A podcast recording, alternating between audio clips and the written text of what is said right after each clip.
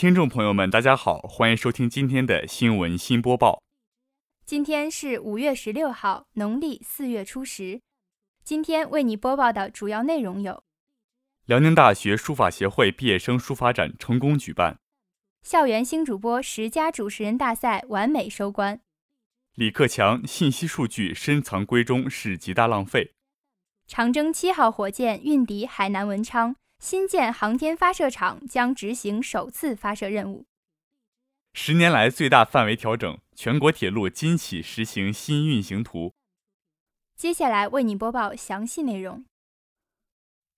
大学之声消息：五月十四号，由共青团辽宁大学委员会、辽宁大学新华国际商学院、辽宁大学图书馆、辽宁省高校书法协会联合会主办，辽宁大学社团联合会。辽宁大学书法协会承办的辽宁大学书法协会2016级管理团队毕业生书法作品展于辽宁大学蒲河校区图书馆举办。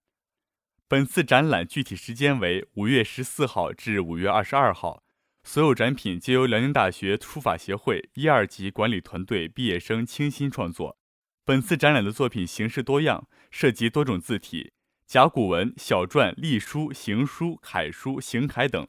或磅礴大气，或行云流水，或龙飞凤舞，或铁画银钩，无一不透露着中华文化的博大精深。其中还有几幅国画穿插其中，给书法作品展又增加了几分绚丽的色彩。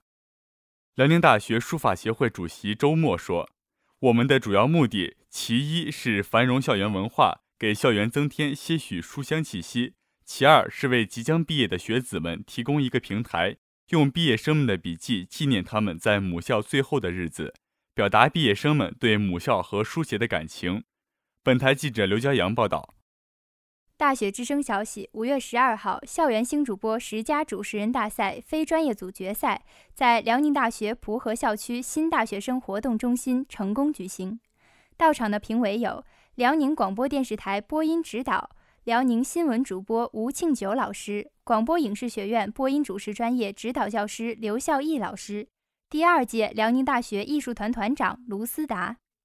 本场比赛非专业组的同学准备的都非常的充分，声情并茂的朗诵打动了在场的观众和评委，而即兴模拟主持环节，选手们也是非常流利的在台上主持着自己的节目。最吸引人的环节还是最后的才艺展示。选手们别出心裁的表演，让在场的观众连连赞叹。一分钟的时间过去，观众们仍然是意犹未尽。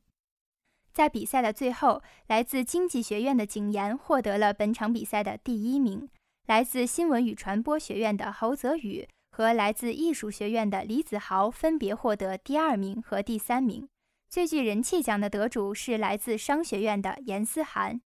本次大赛的评委刘孝义老师说：“这一次主持人大赛的比赛让我学会了很多东西，组织工作的非常到位，专业组和非专业组的同学展示的都非常充分。我对比赛的环节有两个建议：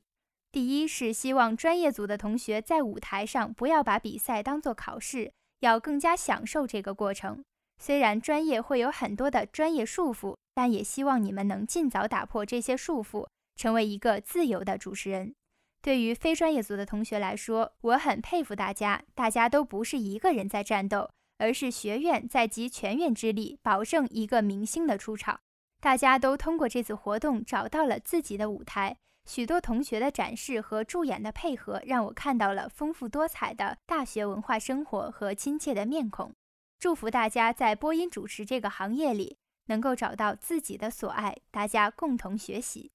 也希望在我们这个行列能吸引更多的同学走进来，投入这个工作，为辽宁大学广播电台的活动，也为整个播音主持这个行业的发展做出更多贡献。本台记者刘骄阳、李天琪报道。新华社新闻，五月十四号电，政府信息公开绝不是单纯信息发布那么简单，而是关系国家治理现代化的一项基础性工作。首要一点就是树立起公开是惯例，不公开是例外的自觉意识，突破掉不公开是常态，公开是找麻烦的旧思维。身处大数据时代，最大限度发挥政府信息数据满足需求、解决问题的效用，才是信息公开未来生长的基点所在。目前，我国信息数据资源百分之八十以上掌握在各级政府部门手里，深藏闺中是极大浪费。在九号的全国推进简政放权放管结合优化服务改革电视电话会议上，李克强总理以这句形象的比喻，点出了我们简政放权过程中的一个突出问题。作为中央要求，当前政府信息公开已经在全国深入推开，政务走向透明化、公开渐成常态化。但也正如总理所言，现实中不同的人对公开的认识仍有深浅之分，公开的做法仍有高下之差。公开的效果因而也有了好坏之别，中央有要求，群众有期待，需要我们在立法上进一步跟进和加强，为信息公开提供更强有力的制度供给，在积极的相互促进中不断提高公开水平，必将推助一个治理体系和治理能力更加现代化的国家快步到来。本台记者报道。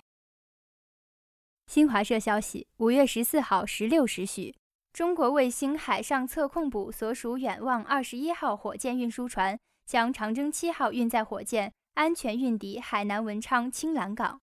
随后将由海南文昌航天发射场通过公路运输方式将火箭分段运送至发射场区，按计划进行发射前各项测试准备工作。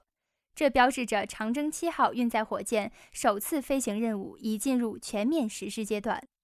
五月八号上午，远望二十一号从天津港装船起航，经过六昼夜海上运行，途经渤海、黄海、东海、台湾海峡、南海等海域，安全抵达海南文昌青蓝港码头，总航程约一千六百七十海里。在中国卫星海上测控部的精心组织实施下。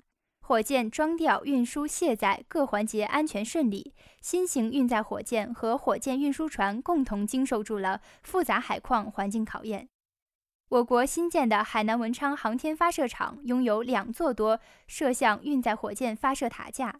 二零零九年的九月开工建设，二零一四年的十一月基本建成，现已圆满完成长征七号、长征五号两枚新型运载火箭发射场合练。具备执行长征七号火箭首飞任务条件。针对首飞任务特点，发射场从提高参射设施设备安全性、可靠性入手，深入开展各项技术准备和岗位训练，全面进行了设备检修检测，扎实进行了各岗位人员考核。